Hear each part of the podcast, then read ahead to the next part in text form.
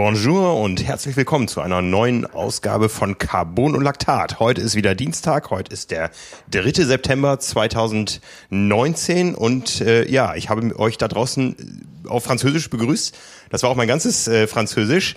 Wir sitzen hier nämlich in Nizza in einem schönen, kühlen äh, ja, Hotelzimmer, Apartment, wie auch immer.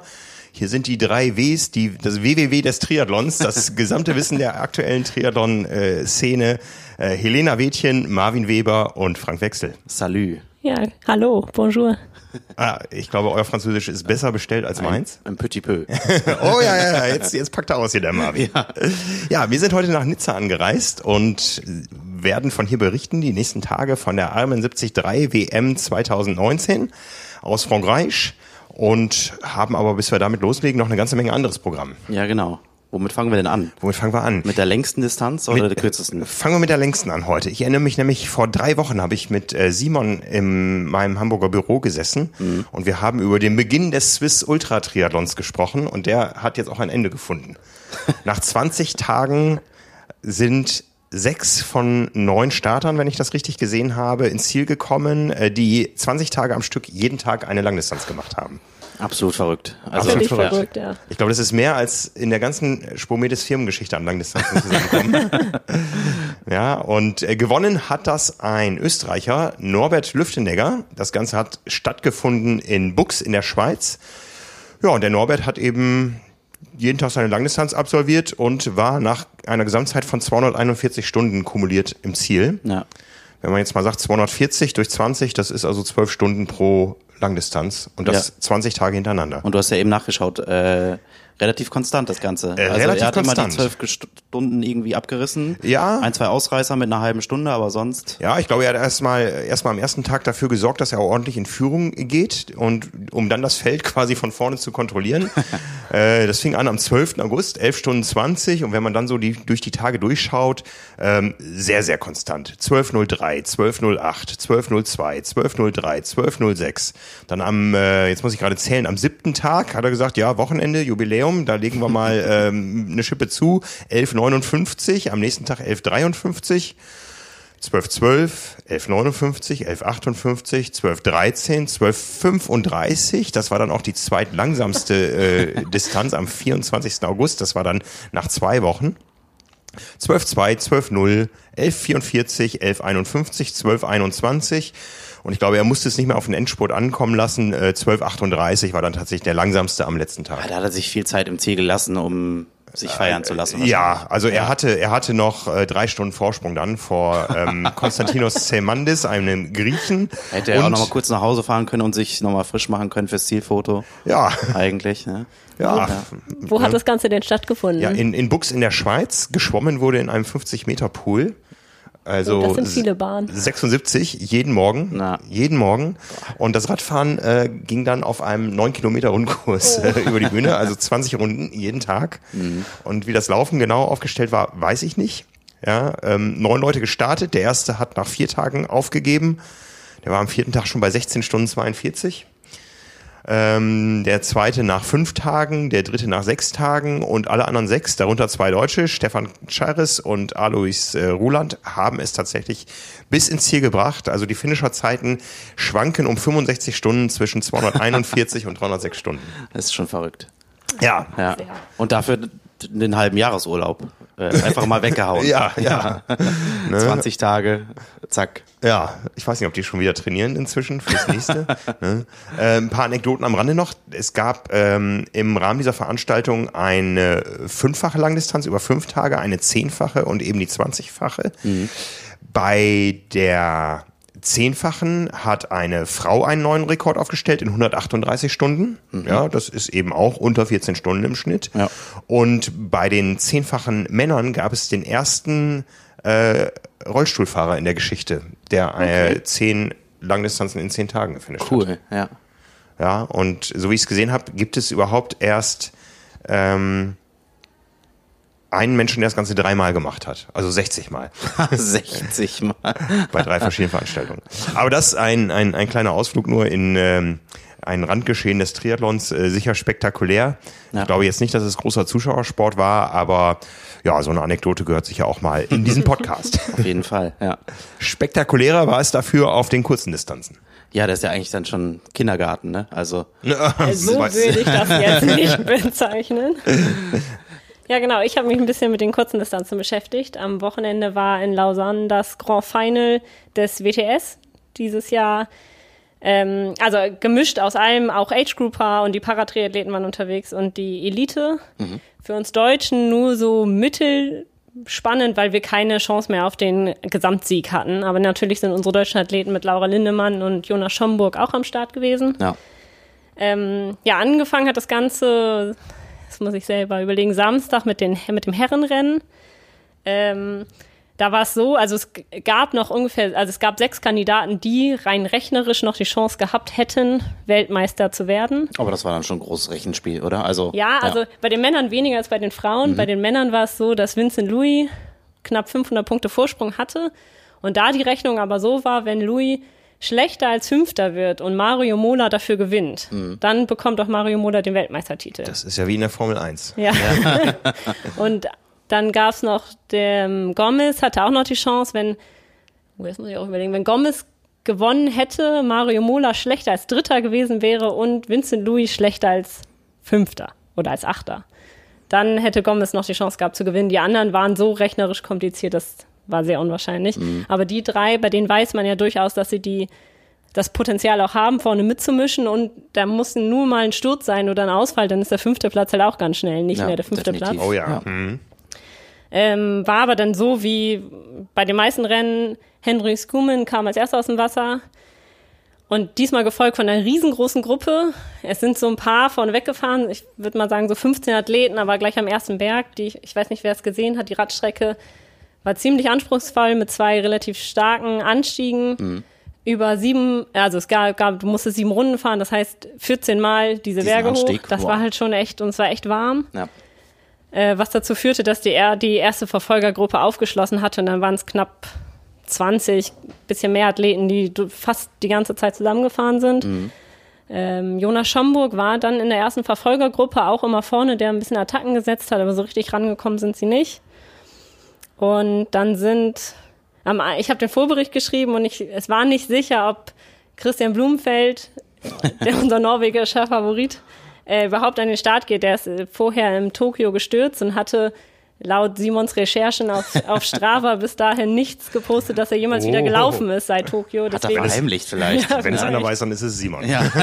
deswegen haben wir fast gedacht, der startet gar nicht in Lausanne und stand Ja. dann da trotzdem äh, plötzlich doch in der Startlinie und fuhr auf dem Rad echt ordentlich vorne, also setzte echt das Tempo relativ hoch, ging dann auch mit auf die Laufstrecke mit als erster zusammen mit, ja, mit den Favoriten, mit Mola, Louis und Gomez. Alasa war noch da und die anderen beiden Norweger, Gustav Iden und Kaspar Stornes.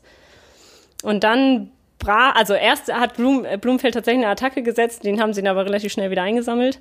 Und dann brachen die so nacheinander weg und du sahst, dass keiner von denen so richtig das Tempo mehr halten kann und Blumfeld vorne die ganze Zeit das Tempo hochgehalten hat und nur Mola mitgelaufen ist. Und dann, ich weiß, drei, vier Kilometer vom Ziel äh, zog der nochmal an und man kennt ja den, auch den Laufstil von, von Christian. Der Das sieht immer sehr angestrengt aus. ja, sieht immer aus, als würde er gerade den Bus noch kriegen wollen. und Mario Mola dann daneben immer sehr entspannt. Und man hat die meiste Zeit gedacht, na, das, also irgendwann kommt Mola da noch mal ran, aber Blumfeld ist wirklich vorweggezogen, hat ähm, den auch echt abgehangen, also so, dass er auf, der, auf dem blauen Teppich noch wirklich Zeit hatte, auch zu feiern, seinen WTS-Sieg. Ja. Das war echt großes Kino. Er hat in 30, 46 auch die schnellste Laufzeit des Tages dann abgerissen, was bei den Temperaturen echt sehr beeindruckend war. Ich glaube, das war jetzt so ein richtiger Moment, wo er mal richtig Bumm gemacht hat. Ja. Ne? So, auch im Hinblick auf die Olympischen Spiele, was ja, Ja. das erklärte Ziel der Norweger ist. Ja. Ja, die sind ja auch, also sie hatten ja nicht so eine gute Saison, alle drei Norweger nicht. Und ich glaube, gerade für Christian war das jetzt so ein, Nochmal. nochmal am Ende der Saison nochmal wirklich mit einem guten Abschluss da rein rauszugehen. Ja, ja, das ja. hat uns echt sehr gefreut für ihn. Ja, und dann, also ja, dadurch, dass Blumenfeld gewonnen hat und Mola Zweiter geworden ist, hätte Louis noch auf den sechsten halt quasi kommen müssen. Der ist aber ganz schön eingebrochen. Also der ist dann nach und nach zurückgefallen und hatte Glück, dass die Verfolger dann so weit zurück waren, dass er auf dem fünften geblieben ist. Mhm. Also er ist dann Fünfter geworden und damit neuer Weltmeister. Äh, ja, dieses Jahr schon, wer die Super League verfolgt hat, vielleicht da ja auch schon alles abgeräumt. Also für ihn echt ein erfolgreiches Jahr 2019 gewesen. Mhm. Ähm, Gustav Iden auf dem vierten Platz, auch für ihn die für alle Norweger, wie gesagt, lief es ja noch nicht so wahnsinnig gut dieses Jahr. Das hat, war auch echt schön zu sehen. Und unsere Deutschen, Jonas Schomburg ist 20. geworden, konnte dieses Mal, normalerweise kennt man ja die klassische Situation, Jonas Schomburg fährt als erster in die zweite Wechselzone, mhm. läuft als erster raus und dann ähm, wird er nach und nach so ein bisschen eingesammelt. Diesmal hat er es nicht geschafft, da die Attacken auf dem Rad zu setzen, ist aber beim Laufen sehr, sehr gut davon gekommen und hat dann noch den 20. gemacht und war nach dem Rennen, glaube ich, auch echt zufrieden damit. Ja, ich glaube, er hat sein Ziel erreicht, ja auch schon ja. in Tokio, sich für die äh, Olympischen Spiele zu qualifizieren. Und ich weiß nicht, wie motiviert man dann noch so in so ein Finale reingeht, wenn man nicht mehr um Weltmeistertitel mitkämpft.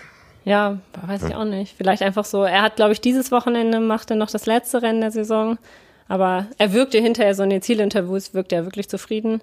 Und Jonas Breinlinger ist 24. geworden und Lasse Lüers 43 ich glaube, auch Jonas Breinlinger war wirklich zufrieden. Der hat echt ein tolles Rennen abgeliefert, ist da die ganze Zeit mitgefahren. Mhm.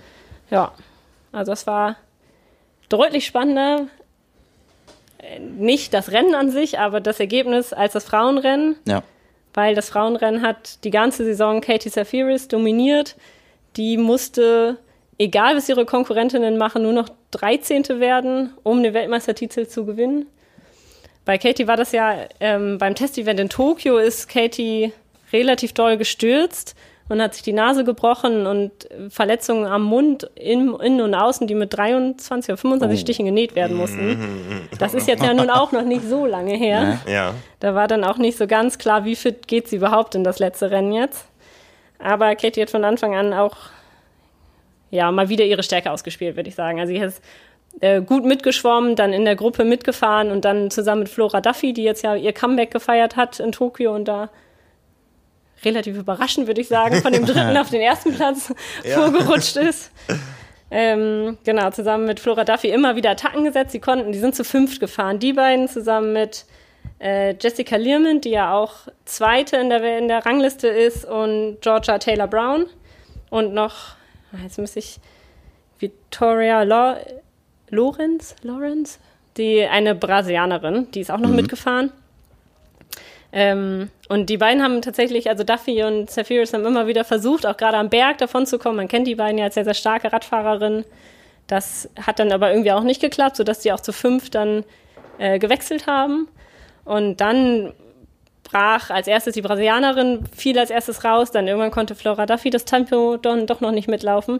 Und das war sehr sehr, sehr witzig anzusehen. Das wirkte so ein bisschen so, als hätte Katie zwei Bodyguards. Die beiden Britinnen liefen meistens vorweg, die gleichen Sonnenbrillen, die gleichen mhm, Einteiler an. Mhm. Katie lief so in der Mitte dahinterher, so als geschlossenes Dreieck. Das sah sehr, sehr phänomenal aus.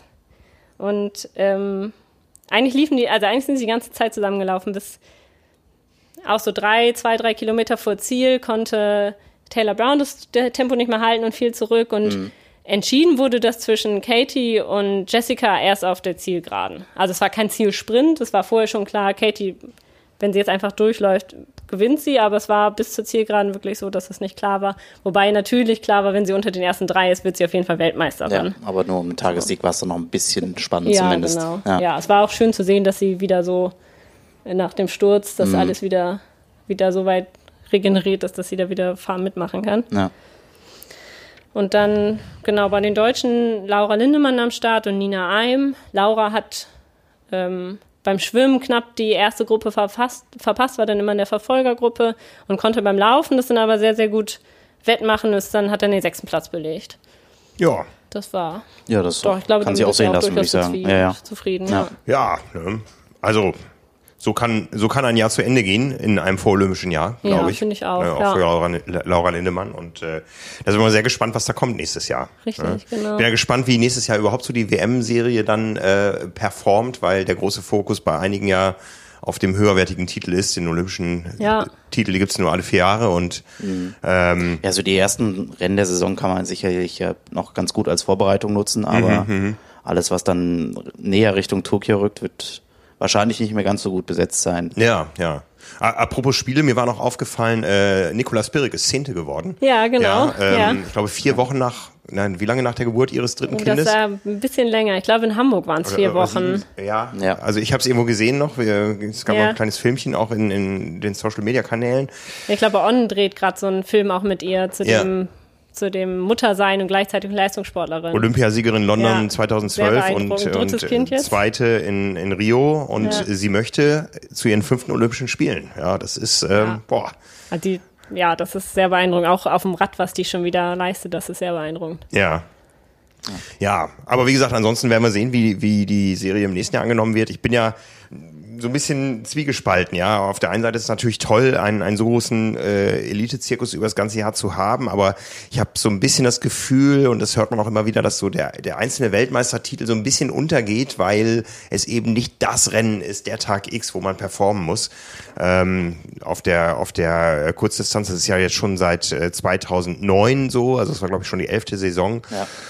Ja, vielleicht wird das wieder spannender, wenn Jonas Schomburg und Laura Lindemann noch äh, weiter aufschließen nach oben. Ja, Ja. Ich meine, wir hatten auch äh, Jahre, wo es äh, für Jan Frodeno um den Weltmeistertitel ging. Das ist so ein bisschen wie in der Formel 1 vielleicht auch. Also wir hatten jetzt eben Ja. den Vergleich auch schon mal. Also ich fand, früher waren die, war die Formel 1 äh, deutlich interessanter, als deutsche Fahrer vorne mischt, Ja. mitgemischt haben. Ja. Und äh, vielleicht ist dieser Effekt auch jetzt gerade so ein bisschen beim Triathlon in der Also Kurzdistanz ja. zu beobachten. Wir haben da ja vorher drüber so ein bisschen eben schon gesprochen und ich habe gesagt, ich fand das super spannend, dass man, dass es noch rechnerisch möglich war und die, Mhm. Die Athleten das ja auch wissen. Aber dafür muss man natürlich schon ein bisschen im Thema drin sein. Also ja, das, das ist dann eben doch kein, Ja. kein Massenzuschauersport übers Jahr wie, wie die Formel 1, ja, wo man mal sonntags um klassischerweise 14 Uhr, glaube ich, war das immer, Ja, genau. als ich es noch geguckt habe. Kurz nach Mittagessen so. genau, da, da eben die eineinhalb Stunden zugeschaut hat. Man muss sich da schon sehr mit beschäftigen, um, um eben das auch nach äh, zu vollziehen. Und von daher ist es außerhalb der Triathlon-Szene, glaube ich, ein bisschen schwierig. Ja. Ja, Wobei, ich weiß noch damals, Anne Haug, Vize-Weltmeisterin, ich glaube, ähm, ähm, äh, Mike Petzold, Steffen Justus, die, die waren gut dabei. Daniel, äh, Da- Daniel Unger, Zeit war schon vorbei, kommen wir gleich nochmal kurz zu. äh, aber Jan Frodeno wollte Weltmeister werden, das hat man schon so über die Saison verfolgt. Ja.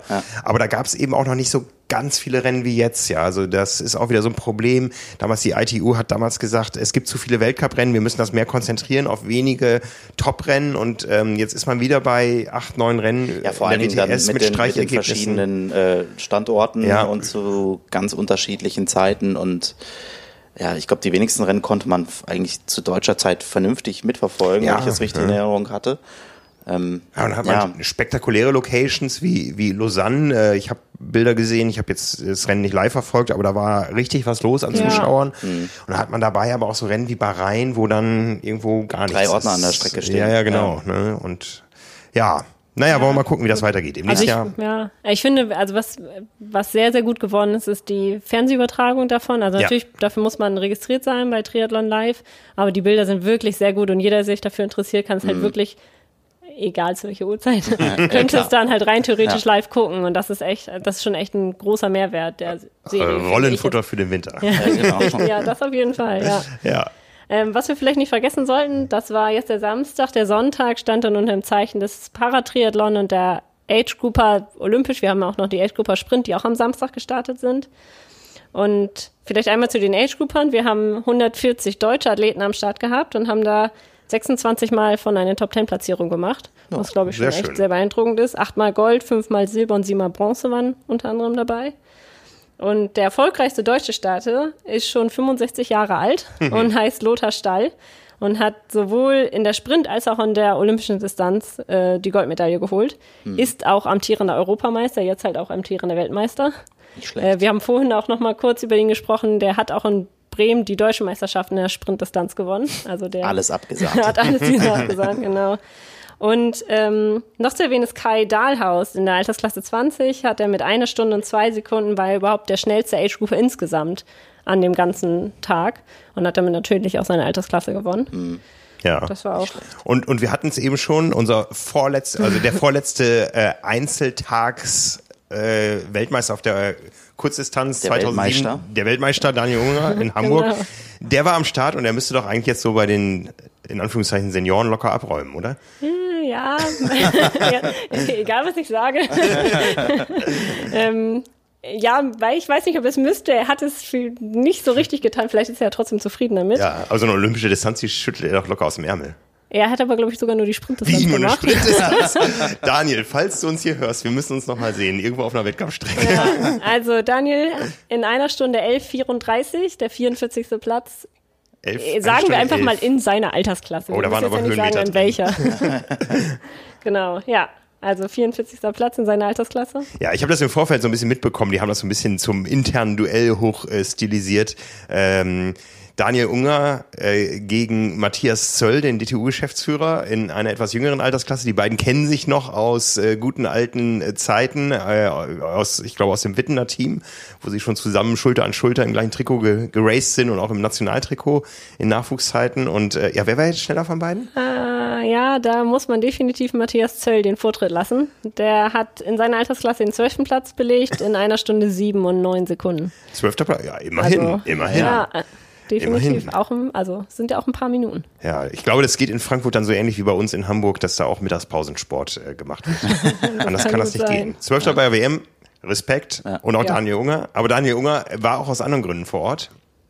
Genau, es gab eine Aufnahme in die Hall of Fame. Genau, die ITU hat vor ein paar Jahren eingeführt, was Ironman schon viel länger macht, eine Hall of Fame, wo jedes Jahr ein paar Menschen aufgenommen werden, die besondere Fußstapfen im Triathlon hinterlassen haben.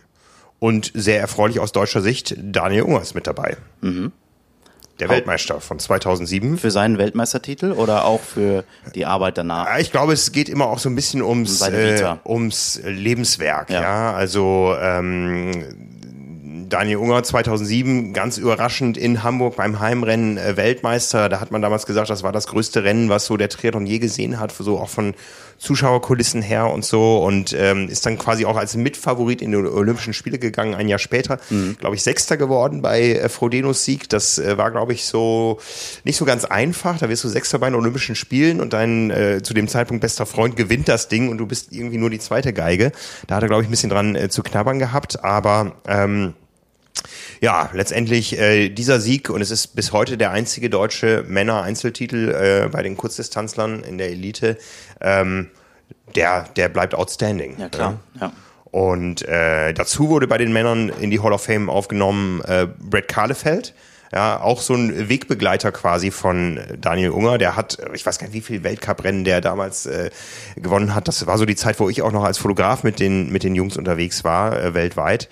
Und ja, der hat also auch seine, seine Fußstapfen hinterlassen. Der ist auch immer noch dabei bei der ITU. Der ist da so ein bisschen im erweiterten Medienteam und ähm, ja, sorgt dafür, dass eben auch so äh, Produktionen, wie wir sie jetzt hier sehen können und wie Helena sie am Wochenende verfolgt hat, dass, äh, dass die auch mit Kompetenz hinterlegt sind. Ja. Ne? Also ähm, ja, zwei Jungs, die gut zusammenpassen.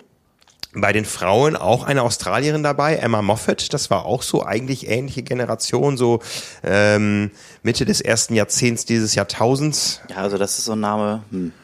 den Ja. habe ich vorher, glaube ich, noch nicht so oft Die gehört. hat auch mal in Hamburg gewonnen. Ähm, es gab mal so mehrere Emmas aus Australien. Ja, Ja, genau. äh, Emma, Emma Snowsilver, eine davon, jetzt Ja. mit Jan Frodeno verheiratet. Ne?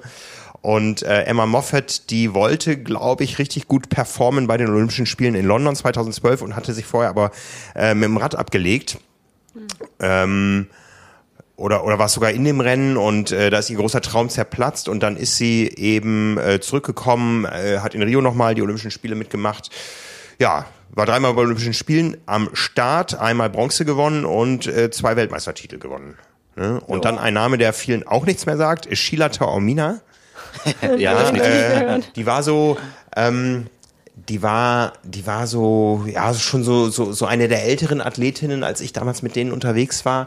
Und die war immer ein bisschen, ähm, naja, man hatte ein bisschen Respekt äh, davor, Interviews mit ihr zu führen, weil in jedem Interview äh, Jesus eine große Rolle spielte. Die war so streng, streng, Okay. streng gläubig, ja, und hat das in jedem Interview auch ähm, betont. Äh, betont. Und irgendwann hat sie mit Jesus gebrochen, so ich das so mitbekommen habe. Da war es auf einmal kein Thema mehr.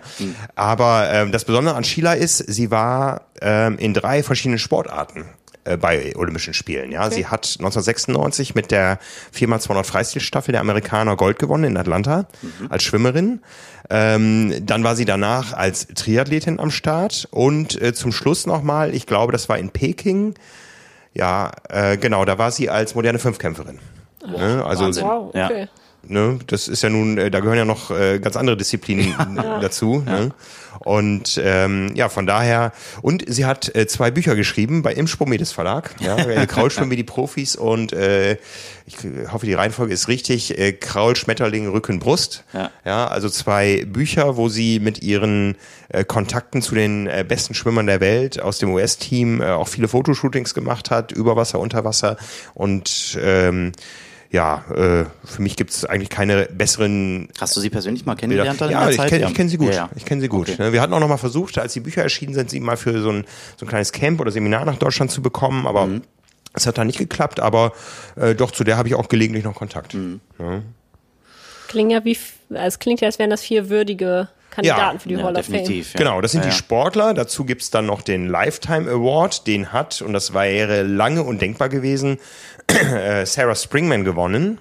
Eine Britin, die, ähm, ich glaube, die war schon mal relativ gut beim Ironman Hawaii. Er hat auch eine gute Kurzdistanzkarriere hinter sich. Und die war nämlich lange, lange, lange die politische Gegenspielerin von Les McDonald. Okay. Als, äh, sie hat, hat sogar sich hat es gewagt, gegen ihn zu kandidieren um den Vorsitz äh, der ITU. Und ähm, ja, ich glaube, das ist jetzt so eine Genugtuung für alle Seiten. Les McDonald ist ja äh, vor zwei Jahren gestorben. Ähm, ähm, äh, ja, ich weiß nicht, ob das sowas von Rehabilitation hat. Sie war also auch lange schon Vizepräsidentin der ITU. Die Wogen haben sich also sehr, sehr geglättet.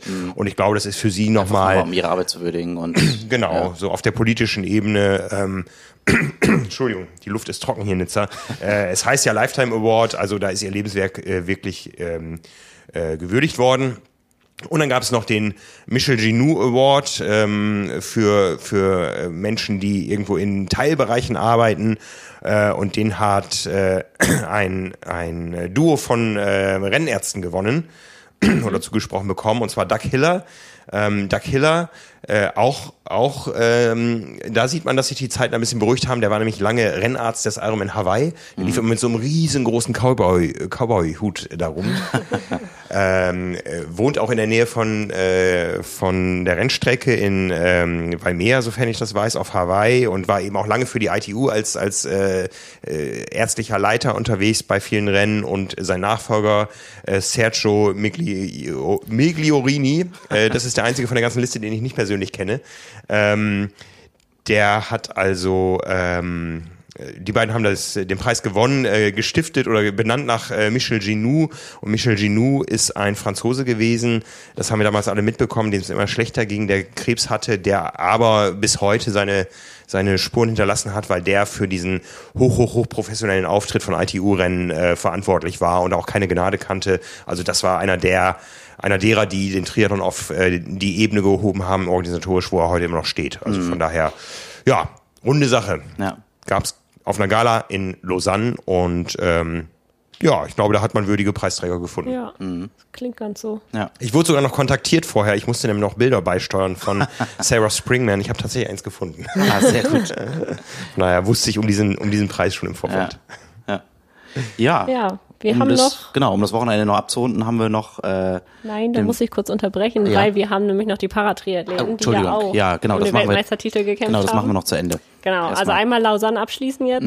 genau. Ähm, war am Sonntag war auch Paratriathlon und wir haben ja Martin Schulz, den, den Namen haben wahrscheinlich schon viele gehört, ein deutscher Ausnahmeathlet, ähm, der immer mit dem Dauerrival Steffen Daniels aus Kanada zu tun hat. Auch dieses Mal wieder hat äh, Steffen Daniels gewonnen und Martin Schulz ist Zweiter geworden, was natürlich super ist, was für ihn auch heißt, dass das Ticket für die Paralympics nächstes Jahr so gut wie sicher ist und er war auch super zufrieden nach dem Rennen. Also das war wirklich sehr, sehr stark. Und dann haben wir noch zwei WM-Debütantinnen, die beide Bronze geholt haben. Das ist äh, Christiane Reppe. Die war schon 2016 Paralympic-Siegerin im Handbiken und ist jetzt in den Triathlon gewechselt und da gleich Bronze gewonnen bei ihrer ersten WM. Und die zweite ist Enke, äh, Elke von Engelten, die auch ihr WM-Debüt hatte, ist eine äh, Zahnarzt, Zahnärztin, die sich immer schon für den paralympischen Sport eingesetzt hat und ja, jetzt auch bei ihrer ersten WM gleich Bronze gewonnen hat. Sehr gut. Ja. Also war doch ein sehr erfolgreiches Wochenende, würde ich sagen, auch Ja. für viele Deutsche. Und damit ja. Gebe so- ich auf jeden Fall ab aus Lausanne. aus Lausanne nach Österreich. Nach ja, Österreich. Genau, ja, ja. Das war aus deutscher Sicht ja auch mehr als erfolgreich, wie man es äh, so sagen kann. Ähm, vor allem aus äh, beim Frauenrennen. Da hat äh, Daniela Bleimel die deutsche Siegesserie fortgesetzt, äh, nachdem Laura Philipp da ja 2017 und 2018 gewonnen hat. Äh, jetzt Daniela Bleimel ganz oben nach 4 Stunden 23, 51, hat sich da den Sieg geholt. Ähm, das sah nicht immer alles ganz danach so aus, als ob es für Daniela reichen würde. Also das Rennen fing eigentlich so an, wie man es äh, wohl hätte tippen können. Also dass Annalena Pohl ähm, als eine der ersten oder als erste äh, Athletin nach 25 43 aus dem Wasser kommt, zusammen mit der Italienerin äh, mit dem schönen Namen Maghi Santi Maria. Ähm, und danach ging es dann äh, den Anstieg ähm, mit dem auf dem Rad zum zum Hochköpping hoch und äh, dort hatten sich zuerst dann Anja Ippach und Daniela Bleimel an die Spitze gesetzt, ähm, haben da Annalena Pohl und die Italienerin relativ schnell kassiert. Ähm, wurden dann aber von äh, Els Fisser ähm, eingesackt, die als Neunte aus dem Wasser gekommen ist und da auf dem Rad richtig Gas gegeben hat. Und äh, ja, irgendwie kann man das, also wenn man das so aus der Ferne beobachtet hat, ähm, hat es Daniela diese Situation so ein bisschen äh, aus dem Konzept gebracht. Sie ist dann zwischenzeitlich auf dem fünften Platz zurückgekommen, äh, gefallen und ähm, hat dann aber tatsächlich sogar noch auf der Abfahrt quasi die Kurve bekommen oder die Kurven bekommen ähm, und hat dann nach und nach alle wieder einkassiert und ist sogar vor der Wechselzone noch wieder ähm, auf Rang 1 äh, nach vorne geprescht und hat sich dann äh, im Halbmarathon dann eigentlich nicht mehr die Butter vom Boden nehmen lassen und äh, hat ihren Vorsprung da dann kontinuierlich Minute für Minute ausgebaut und ja, war am Ende dann relativ äh, entscheidende Siegerin des, des Rennens. Äh, Els Visser hat es dann als zweite ähm, beendet nach 4,27,40 und Lisa Hüttaler ähm, als dritte 4,31,15. Annalena Pohl ist am Ende auf Platz 6 gelandet und Anja Ippach auf Platz 8. Ähm, den deutschen Sieg bei den Herren äh, haben wir leider verpasst. Äh, da hat uns ein Österreicher quasi äh, das, äh, den deutschen Dreifachsieg äh, kaputt gemacht. Thomas Steger hat den, das Rennen gewonnen. Äh, Das holen wir uns am Samstag zurück. ja, genau, würde ich auch sagen. ja. Äh, 3,55,03. Ähm, das war am Ende auch eine, eine sehr, sehr knappe Geschichte alles. Äh, auch da war quasi der, der Rennverlauf in, in Teilen vorhersehbar. Also Lukas Schwoid als ehemaliger Olympiateilnehmer im Schwimmen äh, ist da als erster aus dem Wasser. Und dann hat, ähm, den Namen kennt man ja mittlerweile auch, äh, Ruben Zepunke auf dem Rad auch richtig einen rausgehauen und äh, ist quasi allen davon gefahren äh, auf, den, auf den 90 Kilometern. Ähm, wurde dann aber relativ schnell ähm, beim Laufen wieder eingeholt. Also er hatte, äh, Zepunke hat mit einer Radzeit von 2.05 äh, die mit Abstand schnellste Zeit an dem Tag gehabt und hatte dann ähm, in der zweiten Wechselzone fast vier Minuten Vorsprung auf äh, Frederik Funk und Florian Angert, die auch da als Mitfavoriten ins Ziel äh, oder an den Start gegangen sind und ähm, musste sich dann aber relativ schnell, also es war auf den ersten Kilometern des Halbmarathons war schon klar, okay, das, das, das wird nicht reichen. Also er hat da einen, zu Beginn einen 350er Schnitt hingelegt und die anderen waren da 10, 20 Sekunden pro Kilometer schneller. Das heißt, da konnte man eigentlich mit einem Taschenrechner daneben sitzen und ausrechnen, wann Zepunke leider äh, dann den, den Führungsplatz abgeben muss. Und äh, ja, äh, Thomas Steger war dann am Ende dann noch, noch schneller. Ähm, der dann auch die äh, mit Abstand schnellste äh, Laufzeit hingelegt hat und sich damit dann quasi ja den, den Sieg geholt hat an dem Tag. Ja, Spannend, wenn jetzt so Spezialisten da so oder ehemalige Spezialisten so stark in die in die Rennverläufe eingreifen. Ja, total, ja. Und natürlich schön, wenn das aus deutscher Sicht auch passiert. ja. Ne? Äh, da fällt mir gerade ein, ich, ich hab, ähm, bin ja gerade dabei, jeden Abend eine gute Nacht-Geschichte zu erzählen, bis zum Ironman Hawaii. Jeden Abend ein neues Rennen Hawaii Mhm. äh, als, als Rennbericht nochmal, äh, sogar mit Ergebnislisten in diesem Jahr äh, zu bringen auf trimark.de. Und gestern ist da aufgefallen, dass es im Jahr 1980 beim dritten Ironman schon eine Radzeit von 4 Stunden 28 gab. Ja, verrückt. Ja, und da gab es auch gleich erste, also es war kaum online. Ähm, ja, diese Ergebnislisten werden tatsächlich auch gelesen und da sagte, kamen die ersten Resonanzen, ja, da ist ein Fehler drin. Ja. Ne, irgendwie, oder die Zeitmessung stimmte nicht, weil der Mensch ist vorher eine Stunde 51 geschwommen. Ja. Und dann Schön halt Kräfte vier- gesammelt und dann. ja, ja, 428 Rad gefahren. Und ich habe dann auch nochmal äh, ein bisschen tiefer reingeschaut. Also die Zeiten scheinen zu stimmen. Es gibt da auch noch so ein, ich würde sagen, Schreibmaschinen geschriebenes ähm, Ergebnis-Sheet im, im Netz äh, zu finden, wenn man ganz tief recherchiert. Und äh, der Mensch, der dort äh, Dritter geworden ist, das ist nämlich auch der Sieger des Ironman Hawaii im Jahr da drauf gewesen, der auf, zum ersten Mal auf dem Queen K Highway in Kailua Kona, auch da eine halbe Stunde schneller gefahren als alle anderen. Und der hat ähm, vorher dreimal bei Olympischen Spielen teilgenommen als Radrennfahrer. Okay. Ja, Also, dass äh, Spezialisten irgendwo so in den Ähnlich wie Triathlon- Herr Zepunke. Ja, Hat genau. ja die Radvergangenheit gehabt. Ja, genau. Ne? Also das alles nachzulesen auf, auf trimark.de, die Geschichte des Ironman. Jeden Abend eine neue Story. Heute Abend sind wir dann Ja. im Jahr 1981. Genau, ich denke, die Rennberichte vom Wochenende packen wir auch nochmal in die Shownotes. Genau. Alle nochmal Ja. zum Nachlesen ausführlich bei uns. Genau, Genau. so machen wir das. Ja.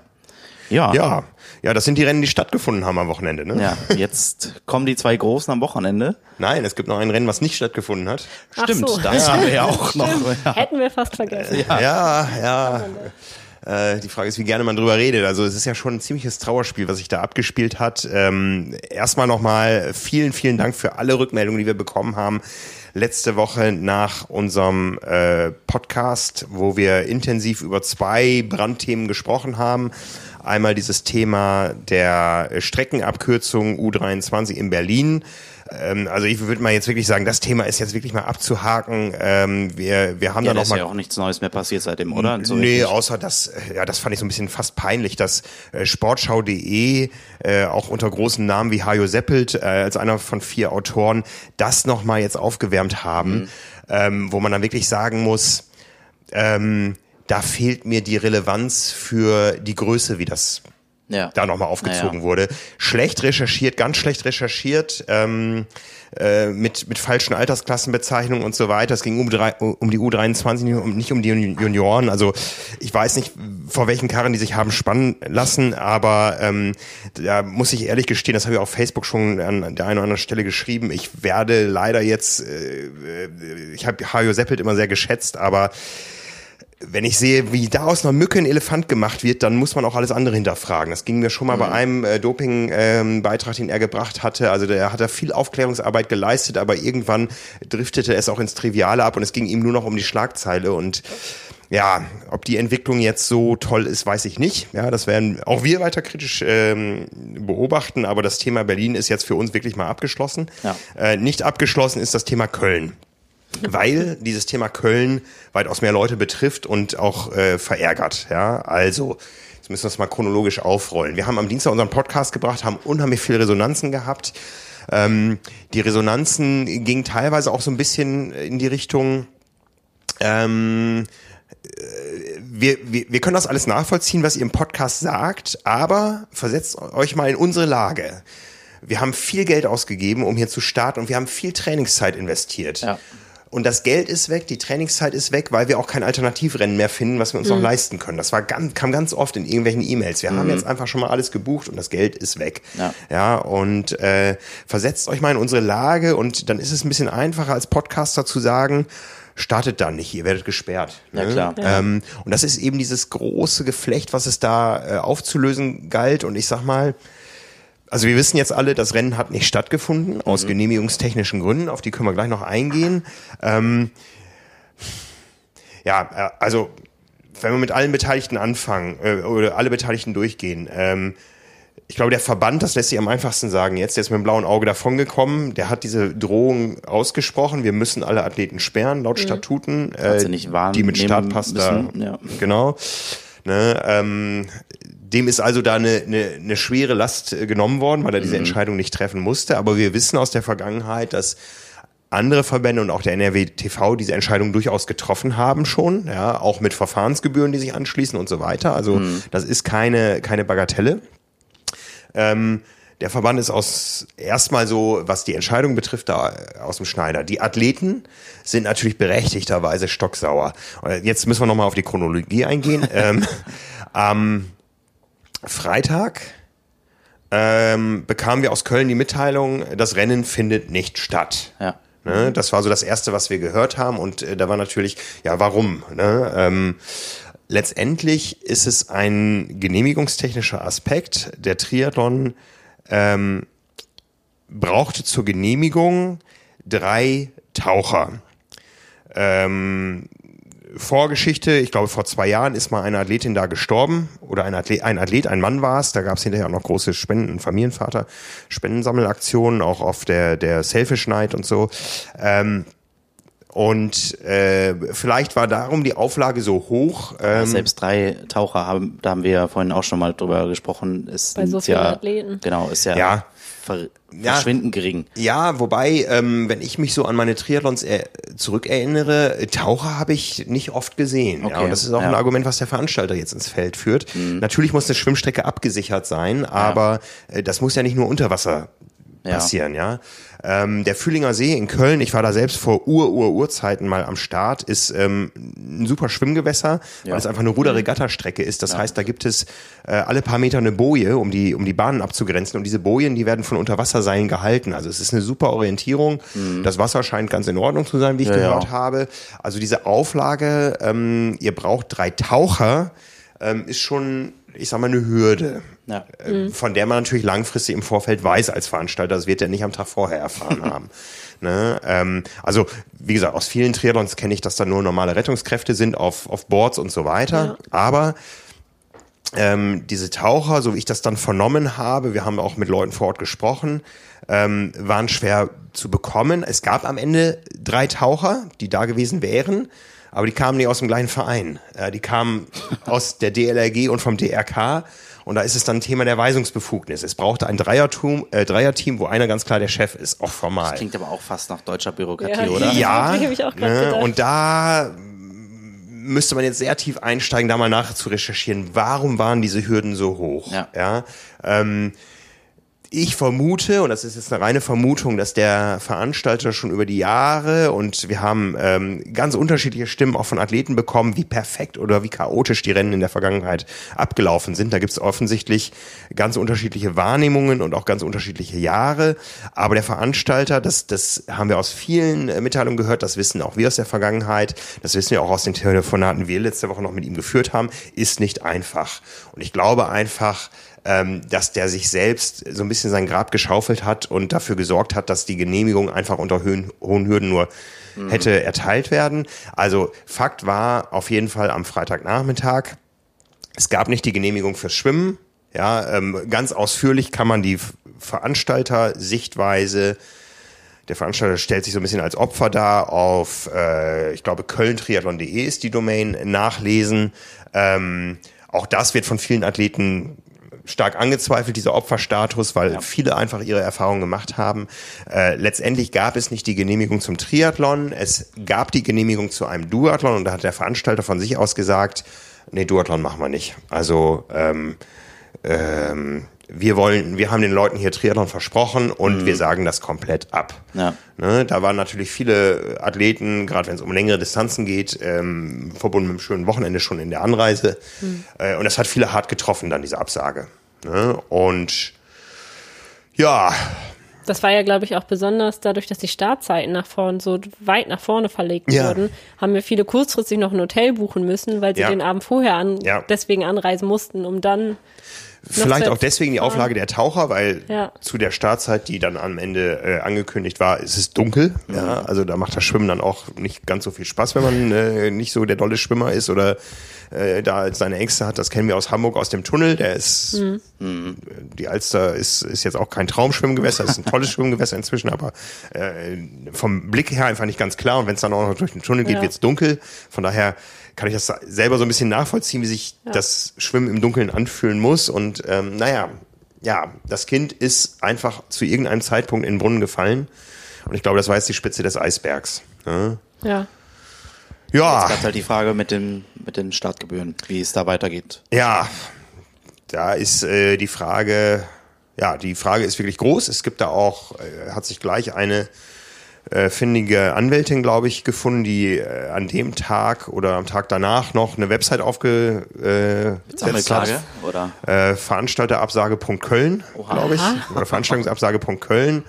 Ähm, und äh, das haben wir auch sehr, sehr oft gehört in Social Media und äh, in äh, persönlichen Anschreiben, Anrufen bei uns, äh, dass die Leute schon ähm, in Erwägung ziehen, einen Rechtsweg einzulegen. Aber die große Frage ist natürlich ähm, immer, lohnt sich das? Ja, ähm, hat man dafür eine Versicherung, um diese Rechtswege zu gehen? Und wie ist die Aussicht auf Erfolg? Ja, da ist ja nun eine ganze Menge Startgeld vereinnahmt worden. Ja.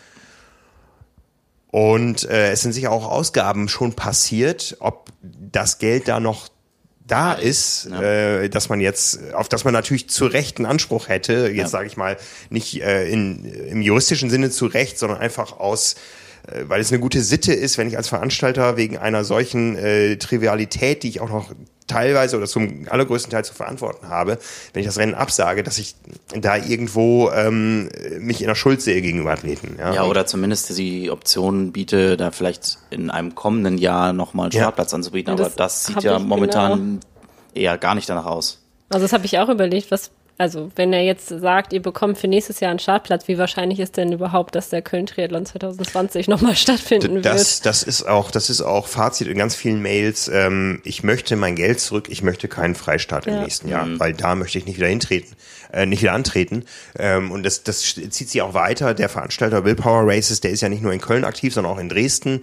Auch zu Dresden gibt es äh, sehr unterschiedliche, aber doch sehr stark in eine Richtung gehende äh, Äußerungen von Athleten, was die Qualität des Rennens betrifft. Ja, also ähm, ich, ich habe so ein bisschen das Gefühl, Köln ist mal ganz groß gestartet und ist immer schwächer geworden und ist immer organisatorisch auch schwächer geworden und ähm, es hatte immer weniger auch mit Köln zu tun, was man gehört hat. Man konnte mal den Dom sehen irgendwie, aber Ja. ähm, da kamen viele Äußerungen. Das Ganze ist ja doch irgendwo hat den Charme eines Industriegebiets und ja, ich habe so ein bisschen das Gefühl, das Rennen ist durch. Ja, und ähm, man kann nur hoffen, dass in Köln nicht so viel verbrannte Erde aus dem Thema Triathlon hinterlassen wurde, wie es äh, beispielsweise in Regensburg war, sondern dass Köln uns, unter welchem Veranstalter auch- immer, uns irgendwo als Triathlon-Standort erhalten bleibt. Ja. Ja. Weil die Triathlon-Szene in Köln ist, ist, ist groß und toll, ja, und äh, Köln ist eine, eine lebenswerte Stadt. Ähm, ja, ähnlich wie Hamburg. Hamburg hat der Stadt gut getan als also die, der Triathlon in Hamburg hat der Stadt gut getan. Das ist ja immer was Tolles, wenn eine Stadt auch über Triathlon zeigen kann, unsere Stadt ist lebenswert. Ja, genau. Ja, Ne?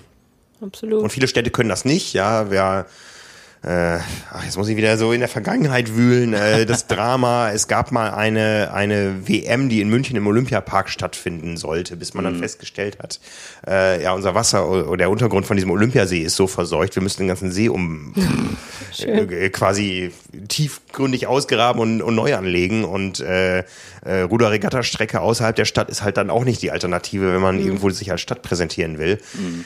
Ähm, und das können wenige Städte. Ja, also äh, Hamburg kann es mit Schwimmgelegenheiten in der Stadt, äh, Hannover kann es, ähm, Frankfurt kann es mit Abstrichen. Also das ist ja immer noch ein großer Traum der Triathlon-Welt, dass das Schwimmen irgendwann im Main stattfindet. Ja. Äh, gut, Köln hat den Rhein, das ist wahrscheinlich auch schwierig mit noch mehr Schifffahrt als im Main, ähm, da irgendwie zu schwimmen und mit noch mehr Strömung. Ja. Aber man hat den Fühlinger See, der jetzt auch nicht so weit außerhalb liegt. Ja, Bleiben nicht mehr so viele Städte sonst. bleiben nicht so viele Ja. Städte, ne? Ich meine, da ist das hier in Nizza natürlich ein Traum, ja. Ja. das ist es. Das glasklare Wasser vor der Haustür. Ja, Ja. ja. Ja, wie gehen wir mit Köln um? Das ist für uns natürlich auch eine Frage. Also wir haben viel, viel telefoniert, viel Zeit rein investiert. Wir können hier jetzt im Podcast nur eine kleine Zusammenfassung des aktuellen Stands geben. Ähm, sehr, sehr viele Athleten sind natürlich äh, bewusst oder äh, zu Recht traurig. Ähm, ja, es gibt auch einige Athleten, die eigentlich traditionell auf Rügen gestartet sind im Herbst und jetzt eine Alternative gesucht und in Köln gefunden haben. Für die ist es natürlich doppelt bitter. Ja. Uns fehlt irgendwie fehlt die nochmal. Alternative jetzt zu dem Zeitpunkt so ein bisschen. Ja, ja. ne? Und ähm, das Wetter ist ja eigentlich immer noch gut, Ende, Ende August, Anfang September. Und äh, Rügen gab, gab auch mal Flops, was das Wetter betrifft, aber gab auch tolle Rennen. Ja, wir haben, wir haben die großen Highlights im Frühjahr in Heilbronn, in, im Kraichgau. Ähm, aber irgendwie so, für die Leute, die jetzt eine Langdistanz gemacht haben, Hamburg, Frankfurt, Rot und nochmal so ein i-Tüpfelchen auf die Saison setzen wollen, aber nicht mehr die ganz großen Umfänge trainieren wollen, weil ja auch dann irgendwo Sommerferien sind und so, den, den fehlt nochmal so was richtig Großes im Herbst, finde ich. Ja, aus ja. den Gerüchten, die nach der Absage auf, auf Rügen äh, entstanden sind, ist ja irgendwie auch nicht weiter was geworden. Also es waren ja immer so ein paar Städtenamen, die da so im Raum standen ja, ja. und als Ersatz für Rügen äh, zur Verfügung stehen, aber da... Ja, in, in, in diesem Podcast, äh, also in unserem Schwesterformat quasi auf diesem Kanal. Wir ja. haben ja noch das Format Triathlon Talk, wo wir uns mit einzelnen Menschen unterhalten und nicht redaktionsintern. Da habe ich ja mich mit äh, Stefan Petschnik unterhalten. Mhm. Das äh, Interview habe ich geführt im ähm, April auf Mallorca und da hat er ganz klar auch, äh, ich meine, er hat sogar ganz klar Köln benannt als ja, möglichen genau. Ausrichtungsort ja. eines mhm. Ironman 73 und ähm, Wer weiß, vielleicht spielt das so in den Gedanken der Kölner und auch der Veranstalter schon eine Rolle irgendwo. Vielleicht wissen Dieses die auch Jahr mehr. Nicht, vielleicht wissen die auch mehr. Ja. Das ist reine Spekulation. Ja. Ne? Also ähm, da sind wir sehr gespannt. Ähm, ich hoffe einfach, dass da in der Region sich das Ganze beruhigt und ähm, wie gesagt die Erde nicht so verbrannt ist, dass die Stadt Köln sagt, das wollen wir nie wieder. Ja. Das wäre wirklich die schlechteste aller, aller Ergebnisse, ja, die dabei ja. rauskommen kann jetzt. Ja, ne? und wir, wir stehen ja auch in, in vielen Kontakt mit Großveranstaltern. Wir wissen, wie schwierig das ist, mhm eine, eine Stadt ähm, zu überzeugen, sowas auszurichten. Ja, wir, wir haben mehrere Streckenänderungen des Ironman Hamburg mitbekommen, ja. weil das einfach mhm. alles nicht so einfach durchsetzbar ist. Ja, wir sehen wir, das ja als Athleten ja auch ja, nur aus der Athletensicht ja, und die Stadt muss jeden Einwohner mit einbeziehen, vielleicht auch der, der Triathlon vom Biathlon nicht unterscheiden kann, ja, was eigentlich völlig egal ist. Und dann ist es eben nur Triathlon, ja. Da sagt be berechtigterweise der Berliner Anwohner an einer, an einer Straße, ähm, beim Marathon laufen hier wenigstens 40.000 Leute ja, lang, beim Triathlon kommen hier 2.000 ja, ja, genau. und äh, dafür soll ich schon wieder einen Tag nicht aus meiner Einfahrt kommen. Ähm, kann man auch verstehen. Kann man auch verstehen, ja. Wir leben in einer in einer Demokratie, wo das Volk das Sagen hat und und äh, über über die Leute, die sie wählen, dann auch äh, Dinge umsetzt. Das ist nicht so wie in Bahrain, wo dann auf einmal die ganze Insel gesperrt wird. Ja, genau.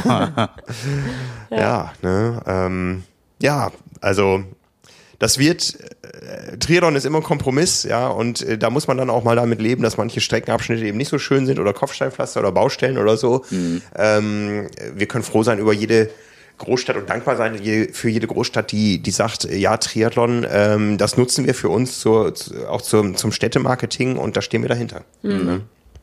Ja. Wir sind sehr gespannt, wie sich der Rennkalender 2020 darstellen wird. Genau.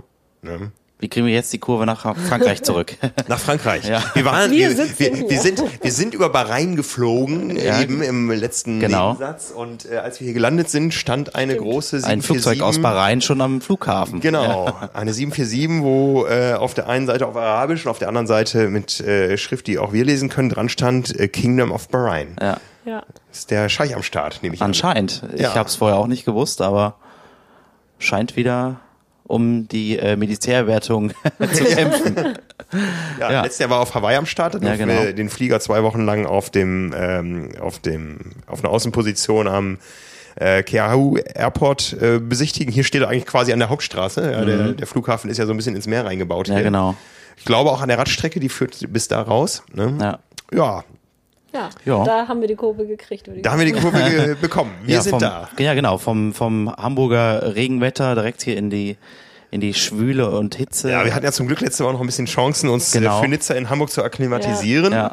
Ne? Und äh, ja, sind hier angekommen. Es ist äh, muckelig warm. Ja, definitiv. Äh, es ist sonnig. Das Meer sieht einladend aus, ja, muss ich sagen. Absolut. Richtig Sommer. Richtig ja. Sommer. Ja. Ne? Also äh, da freuen wir uns auf ein Wochenende, was ja. es in sich haben wird. Ja, ja. genau.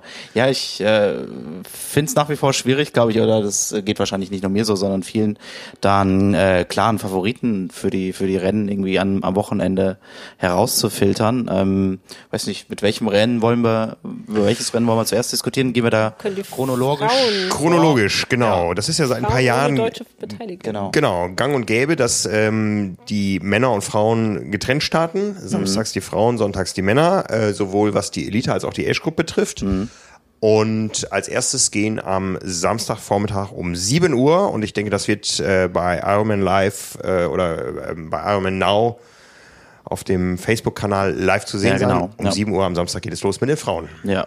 Ja, wir haben ja die große ähm, Nizza-Vorschau auch noch in unserer aktuellen Ausgabe der Triathlon 173. Da kann jeder nochmal schnell zum Kiosk laufen und sich das äh, Mitschnacker und Expertenwissen äh, nochmal schnell mit nach Hause nehmen. Ja. Äh, da hat unser Kollege Simon Müller mal wieder ordentlich einen rausgehauen und in, groß in die Glaskugel geschaut. Und gut, bei den Frauen ähm, muss man ja kein äh, besonders großer Experte sein, um zu wissen, dass da Daniela Rief das Maß aller Dinge ist und äh, die zu, zu schlagende quasi äh, auch jetzt am, am Samstag sein wird. Also sie hat ja 2014, 2015, 2017, 2018 äh, jeweils die 73 WM gewonnen, ähm, mit der Ausnahme 2016, ähm, wo Holly Lawrence äh, sich den Sieg gesichert hat. Aber es wird sich alles darum drehen, wie ist Daniela Rief zu schlagen. Also das wird auch, glaube ich, bei dieser Strecke hier ein sehr, sehr schweres Unterfangen, weil sie einfach durch diese extrem harte Radstrecke mit den, mit den 1400 Höhenmetern äh, ja auch wie gemacht für, für Rief quasi ist. Ähm, da Die gibt's natürlich ja auch in St. Moritz trainiert, glaube ich, wohnt und trainiert. Genau, das und heißt, die- Berge fährt. Ja, und die ja auch die Saison äh, da auch anscheinend auch nochmal den, den, den Bergfokus äh, Fokus gelegt hat. Die hat ja in Alp d'Huez und beim Trans Vorarlberg Triathlon jeweils auch nochmal gewonnen und gezeigt, ich kann Berg fahren, aber sowas Ja. von. Von daher ähm, glaube ich tatsächlich auch, dass äh, an ihr nicht so viele Wege vorbeiführen. Also wir haben natürlich die, die große Favoritin oder die große Mitfavoritin äh, Lucy Charles, die immer wieder ähm, auch so am Samstag äh, wahrscheinlich vorne wegschwimmen wird und äh, da äh, möglichst viel Vorsprung auf Daniela Rief äh, erstmal im Wasser äh, herausholen wird. Aber sie wird auch sicherlich am, ähm, am äh, auf der Radstrecke da mithalten können oder zumindest äh, lange äh, neben ihr ähm, irgendwie Position halten können. Aber ja, ob es dann am Ende reicht, mag ich zu bezweifeln. Also, ja. Und ja, wie ich gerade schon gesagt habe, äh, eine noch große Mitfavoritin wird definitiv Holly Lawrence sein, die auch als extrem äh, starke Radfahrerin bekannt ist und auch äh, dazu ziemlich gut schwimmen kann. Und ähm, dazu auch noch ähm, bewiesen hat, dass sie extrem gut in Form ist. Äh, Ja. Die äh, Britin äh, hat nämlich insgesamt vier Kontinentalmeisterschaften äh, mittlerweile jetzt am Stück gewonnen, seit äh, Dezember 2018 äh, in Bahrain den, die äh, Kontinent Kontinentalmeisterschaften Mittlerer Osten, dann äh, St. George Nordamerika Meisterschaften, dann in Vietnam die Asien-Pazifik-Meisterschaften und jetzt zuletzt dann in Elsinore die äh, Europameisterschaft auf der 73. Also die kann 73 rennen, das ist äh, definitiv so und äh, die sehe ich vielleicht sogar momentan noch einen Ticken stärker als Frau Charles. Also ähm, Guter Tipp. Ja. Habe ich auch gesagt. ja, die würde ich vielleicht sogar, also wenn ich wenn ich jetzt einen, äh, einen Wettzettel, einen Tippzettel ausfüllen müsste, würde ich sie auf nee, würde ich sie auf zwei setzen. Wir, wir, wir können ja mal auch unsere Zuhörer fragen Ja. und in dem Zuge darauf verweisen, dass Carbon und Laktat seit letzter Woche eine Facebook-Gruppe Genau, hat. ja, ja. ja ähm, das ist jetzt quasi Da darf unser offizieller Diskussionskanal von der Facebook-Seite von äh, Trimac und Triathlon. Da haben wir ungefähr 57.000 äh, Fa- Fans heißt es glaube ich immer noch bei äh, bei Facebook. Ja. Ähm, diese Gruppe ist noch relativ klein, da hat sich noch nicht viel abgespielt, aber ich glaube so 250 äh, haben sich da auch schon rein verirrt. Mhm. Ähm, wie gesagt, wir setzen auch hier den den Link unten runter und da können wir ja mal, Genau, da darf gerne getippt werden. da darf gerne getippt werden. Ja. Genau. Ja, ja, so ein bisschen schade, oder was heißt ein bisschen, sehr schade aus, Ja. aus deutscher Sicht natürlich ist, dass äh, wir jetzt mittlerweile von beiden Deutschen, ja, würde ich sagen, auch Mitfavoriten wissen, dass sie leider nicht starten werden. Also es hat äh, bei Laura Philipp ja angefangen, Anfang der Woche, dass sie mitgeteilt hat, dass sie leider doch noch nicht ganz so in der Laufform ist ähm, oder auch mit, mit der Verletzung, mit der Rückkehr nicht ganz so weit ist, wie sie sich das gewünscht hätte und deswegen definitiv ihre, ihre ähm, Kona-Vorbereitung nicht gefährden will und dann ihren äh, Start absagt und von äh, ja Ähm, Anne Haug wissen wir es auch erst seit einer guten halben, dreiviertel Stunde wirklich äh, definitiv. Da haben wir vorhin nochmal auf, auf Social Media Kanälen gesehen, dass sie auf äh, Lanzarote ist. Das hat auch schon mal Genau, ja. lassen. Und dann hast du ja nochmal nachgefragt, Frank. mit ihrem Manager gesprochen noch, genau. Und äh, da war ja schon schon länger klar, das große Ziel ist der Arm in Hawaii Ja, und genau. in äh, Kopenhagen ging es eigentlich für für Anne nur um die Quali. Mhm. Da hat sie dann ganz gewaltig abgeräumt und da war es dann eigentlich klar, dass dieses Rennen da nicht unbedingt dazwischen passt, Ja. äh, weil ja auch, und das wissen wir alle, der Titel auf Hawaii der höherwertige ist. Ja, klar. Ja, Ja. und äh, oder oder überhaupt eine, eine gute Performance auf Hawaii äh, höherwertig ist und ähm, wir wissen, dass äh, es auf dieser 73-Distanz doch häufiger mal zu einer finalen Laufentscheidung kommt, dass man da ganz anders für trainieren muss. Ja klar. Da und von daher Spritzigkeit, Ständigkeit. ja, bei beiden eigentlich ähnliche Ursache oder ähnliche, ähnliche Begründung, ähm, ein spezielles Training auf die Anforderungen, die vielleicht in einem äh, Finale der 73 WM auf den letzten Kilometern auf mich zukommen würden, der, das würde einen so großen äh, A, Eingriff ins Kona-Training bedeuten, B, auch das entsprechende Risiko, dass Verletzungen wieder aufbrechen, mit sich bringen, dass man, dass man das eigentlich jetzt zu diesem Zeitpunkt nicht eingehen kann. Ja. Ja, das wird im nächsten Jahr dann anders, wenn die WM erstmals nach Hawaii stattfindet, im November dann in Neuseeland, in Taupo. Aber dieses Jahr, ähm, ja, gibt's da doch einige, die dann sagen, ähm, okay, Nizza, Haken dran. Es ist ja auch eine, eine Radstrecke, die man können muss, Ja, sowohl genau. bergauf als auch bergab. Ja. Ähm, und dann lieber Hawaii. Ja. Ja. ja. Dann bei den Männern am Sonntag. ja, Auch da 7 Uhr geht's ja, auch da los. Ja. Da fehlt ja der, äh, Der Titelverteidiger. der Titelverteidiger, ähm, der sich eben auch äh, dagegen entschlossen hat, äh, ähm, für Nizza nochmal noch mal Schwerpunkte zu setzen, sondern wirklich auch auf Hawaii den kompletten Fokus zu setzen. Ähm, Jan Frodeno, ja, das ist ja schon länger bekannt, wird nicht an den Start gehen.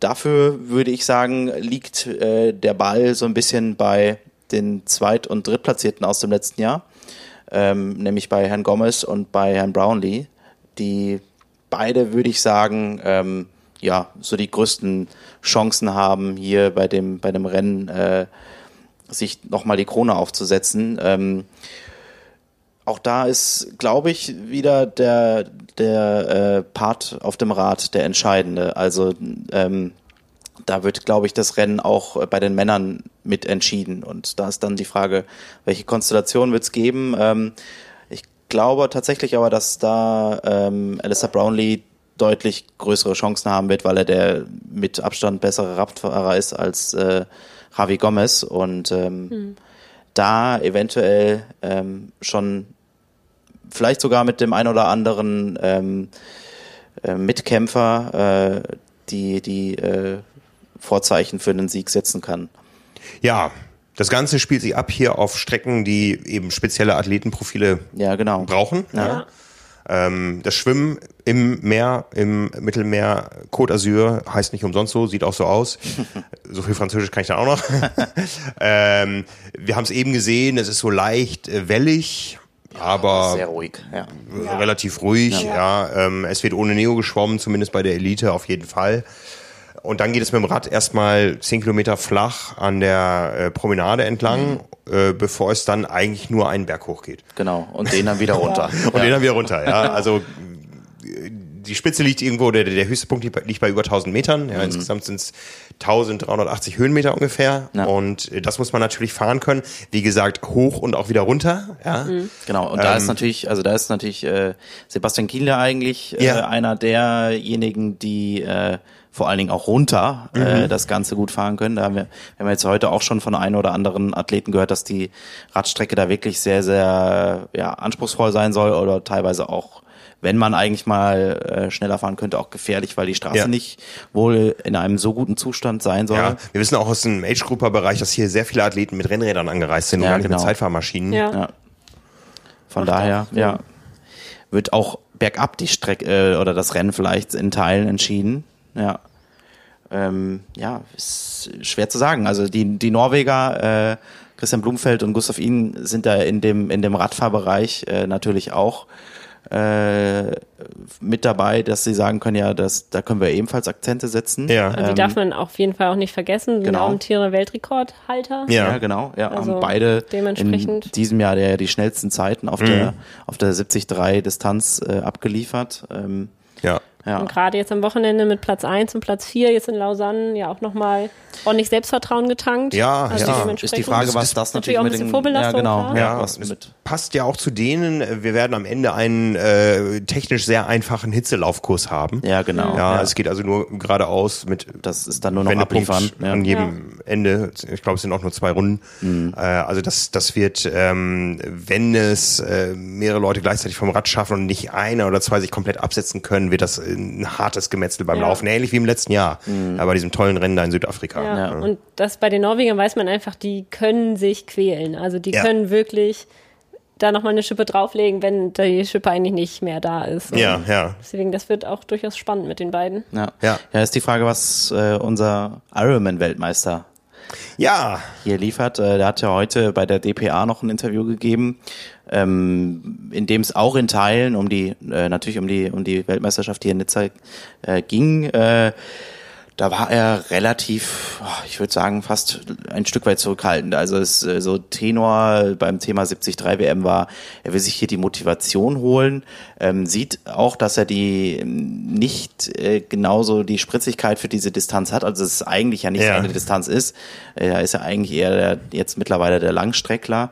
Ähm, das haben wir in Berlin gesehen, wo Genau. Patrick Lange, glaube ich, 26. geworden ja. ist. Ja. Aber ähm, sieht trotzdem seine Vorteile so ein bisschen auch auf dem Rad, weil er einerseits natürlich ein extrem leichter Sportler ist Ja. und äh, ja so ein bisschen die Mountainbike-Vergangenheit hat. Das heißt, ähm, das will, also dieser anspruchsvolle Radkurs wird ihm vielleicht da auch definitiv ein bisschen in, in die Karten spielen. Mhm. Aber hm, schwer zu sagen. Äh, Schwer zu sagen. Ja. ne? Ja. Ich, ab morgen kann ich besser mitreden. Ähm, ich fahre nämlich morgen früh die Radstrecke ab. Ja. Also wer da draußen Lust hat, ähm, hier in Nizza ist und ein Rennrad dabei hat und vielleicht nicht startet, ja, vielleicht auch wenn er startet. Ähm, Willst du einmal komplett abfahren? ich, ich würde gern einmal komplett abfahren, wenn nicht irgendwelche anderen Termine dazwischen kommen, aber ich würde fahren um 7 Uhr ab Zieltor. 7 Uhr morgens am Mittwochmorgen der Rennwoche hier. Ja, genau. Ja. Ja, das ist sowieso ja dann so ein bisschen der Auftakt für auch für uns dann jetzt die Genau. kommenden Tage geht's immer ein bisschen weiter. Wie gesagt, frisch bisschen mehr. angekommen, nicht Ja. wirklich draußen gewesen, nicht viel gesehen bisher, ja. Äh, Ein paar Menschen schon erkannt und begrüßt, die Ja. da jetzt die Wechselzone aufbauen und so weiter. Äh, aber morgen legen wir los. Ähm, es gibt wieder eine Live-Show, Mittwoch, Donnerstag und Freitagabend. Wir haben uns entschieden, die schon um 19 Uhr zu machen. Genau, ja. Nicht um 21 Uhr, wie wir es ursprünglich mal angekündigt haben, äh, weil ganz einfach die Sonne hier um kurz nach acht untergeht und die nehmen wir noch mit, gerne. Ne, ähm, äh, Schwarze Nacht könnten wir auch aus Hamburg machen, aber wir sind hier vor Ort, haben das Equipment dabei und äh, werden noch ein paar Dinge organisieren, werden euch auch vorher noch sagen, wen wir so als Gäste begrüßen in der Sendung und ja, starten damit in den ganz, ganz heißen Triathlon-Herbst. Ja, genau. Ja. Spannende Woche jetzt. Spannende Woche. Ja. Und was wir nicht vergessen dürfen, ähm, wir sind hier ja jetzt äh, zu viert. Johanna ist auch schon hier. Und einer kommt noch, der eigentlich hier normalerweise spricht an dieser Stelle am Dienstag. genau. Kollege Simon Müller. Ja. Als deutscher Meister auf der Mitteldistanz, als Vize-Europameister beim Ironman 73 in Elsinore, geht er hier eben auch als einer der äh, Mitfavoriten seiner sehr jungen Altersklasse 18 bis 24 Ja, wie ich ihn Start. kenne, wird er wieder sehr tief stapeln und am Ja, Ende ich- hoch Ja. gewinnen. Ich glaube, er sagte sowas, ich glaube, seine Aussage war so, ja, Top 10 wäre ganz schön. Also ich würde ihm auf jeden Fall ein Podium zutrauen. Ja, ich glaube, jeder Ja. würde ihm das durchaus zutrauen. Außer und wünschen selbst. natürlich. Ja. Ja, ne? Ja, also mal gespannt. ich weiß Ja. nicht, wie Simon das so mit dem Meeresschwimmen hat, aber schwimmen kann er inzwischen. Mhm. Ja, auf dem Rad. Ähm, Er hatte ja mal gesagt, dass er irgendwie, ich glaube, letzte Woche ein bisschen Probleme mit der Achillessehne hatte. ja, aber ich aber im bestimmt- vergisst du das. Ja, ja. Also ich glaube, Rad wird tricky so, weil wir einfach als Norddeutsche und Berge nicht täglich miteinander zu tun haben. Ja. Mhm. Aber sobald der junge Mann auf der Laufstrecke ist, gibt es da, glaube ich, wenig entgegenzusetzen. Ich bin sehr gespannt auf seine Ja. Laufzeit vor allen Dingen. Ne? Der Das ist ja, sowieso, ja. also wenn der, wenn der mal irgendwo 21 Kilometer am Stück läuft, dann jedes Mal schneller als das Mal davor. Ja, egal Ja, ob es im Triathlon ja. ist oder im Einzel. Ne? Also ähm, ja, Simon werden wir auch noch in unserer TV-Schau haben, wo er dann noch mal so ein bisschen seinen Blick auf äh, die Elite wirft, wo er bei so ein paar äh, Spezialisten ja näher dran ist, als wir alle zusammen in der ganzen Triathlon-Welt, wenn ich so an Norwegen denke. Mhm. Ja. Aber da wollen wir ihn natürlich auch so ein bisschen aus der Reserve locken. Ja, genau. Ja. Und wie gesagt, live könnt ihr auch ihr eure Fragen stellen da draußen. Ne? Stimmt. Ja. Könnt ihr mal Simon nach seinem Tipp dann fragen. Wir haben nämlich Für mal Bürointern nachhaken, ja. haben wir immer, mal- geben wir immer Tippzettel ab. Marvin war letzte Woche im Urlaub, deswegen hat er dieses Mal nicht mitgetippt, aber Simons auch Zettel nicht. hängt bei uns im Büro an der Wand. Ich halte mich ja auch immer vornehm zurück bei sowas. Ja. Ne? Aber also Simon hat auf jeden Fall einen Favoriten fürs Rennen am Wochenende und das ist kein Norweger. Das ist kein Norweger. Das ist aber sehr, Dann ist es Brownie. sehr merkwürdig. Ja. Ja, das muss er selber verraten. das muss er selber verraten. ja, das wird er tun. Wollen wir auch ja. tippen? Ich tue sowas ja ungern, aber wo wir schon hier so in geselliger Runde zusammensitzen. Also ich habe, mein Tipp hängt auch an der Wand. Ja, Ich habe gesagt, dass Sebastian Kienle gewinnt. Ähm, also ich habe ja, Es, vielleicht hat man es eben schon ein bisschen durchgehört, ich würde fast tippen, dass äh, Alistair Brownie gewinnt bei den Herren. Ja. Jetzt du. Ich, beim, ich bin bei Alistair Brownlee und Daniela Rief. Ja. Ja. Ah, das habe ich mir einfach gemacht. Ja, ich Das glaube, gibt, Also das gibt keine noch? gute Quote. Das Ich gibt glaube, keine gute unserer, Quote. bis auf unsere Kollegin Anna, die gesagt hat, Lucy Charles Barkley gewinnt, Ja. waren das Bürotippspiel auch bei 100% Daniela Rief. Okay. Obwohl es das natürlich einfach ist, aber wenn man wirklich dran glaubt, dann Ja. sollte es auch so sein. Ja. Ja. ja, sind wir gespannt. Ja. Lassen wir uns überraschen. So, was machen wir mit dem Rest des Tages? Schwimmen Audio, gehen. Audio schneiden und schwimmen gehen, oder? Ja, genau. Das Ja. ist ein guter. Plan. Ja. Guter Plan, finde ich. Also, dann bedanken wir euch fürs Zuhören. Ein etwas komplett andere Konstellation. Das war das erste Carbon und Laktat Trio. Äh, Trio, genau. Genau. Äh, ich weiß gar nicht, wir sind irgendwie so bei Episode 40 roundabout. Und äh, nochmal danke, letzte Woche zum ersten Mal die 13.000 geknackt. Wow. Ja. Ja. also es werden immer mehr. Ähm, wahrscheinlich hat das Thema Köln da auch ähm, noch ein bisschen für Furore gesorgt. Äh, wir machen weiter Furore. Wir sind am Dienstag wieder in Hamburg alle. Ja, Simon hat dann Urlaub noch, ne? Da müssen wir wieder über Simon und nicht mit, mit Simon reden, ja, aber ähm, ähm, da entscheiden wir mal, wie wir uns dann zusammensetzen und was es Neues gibt aus der Triathlon-Szene. Wie gesagt, die nächsten Tage sind wir natürlich am Ball hier und am Start für euch in Nizza und ja, wenn euch das Ganze gefallen hat, dann freuen wir uns natürlich, wenn ihr eure Kommentare, eure Likes da lässt. Wie gesagt, noch einmal gerne auch in der neuen Facebook-Gruppe Carbon und Laktat, äh, wo wir mit euch die Diskussion ein bisschen so polen wollen, weil ähm, wir ja auf allen Kanälen irgendwo Diskussionen mitbekommen und sich das nie irgendwo so aufeinander aufbauen kann, weil in jedem einzelnen Kanal eine eigene Diskussion stattfindet. Äh, wir wollen gerne Carbon und Laktat als Facebook-Gruppe da etablieren, um da eben mit euch zu diskutieren oder euch auch ohne uns diskutieren zu lassen. Ähm, die Gruppe findet ihr auf Facebook. Äh, ja, klickt auf, weiß gar nicht, wie das heißt da, wenn man eine Gruppe, einer Gruppe beitreten, Beitreten, möchte. Wir ja, genau. geben euch dann frei und dann sind wir bald auch wahrscheinlich schon bei 500 und dann fängt es an, richtig Spaß zu machen. Da freuen wir uns drauf. Genau. Jetzt muss noch einer wissen, wie, wie, wie Tschüss auf Französisch heißt. A bientôt. Bis bald. Der Ma Ma Marvin ist hier der Tiefstapler. ne? Der kann mehr Französisch als wir alle zusammen, glaube ich. Ne? Oder au revoir. Ja, Marvin, du bestellst Oh, ja. bestes Essen. genau. Alles klar, macht's gut da draußen. Ciao, ciao. Tschüss. Tschüss.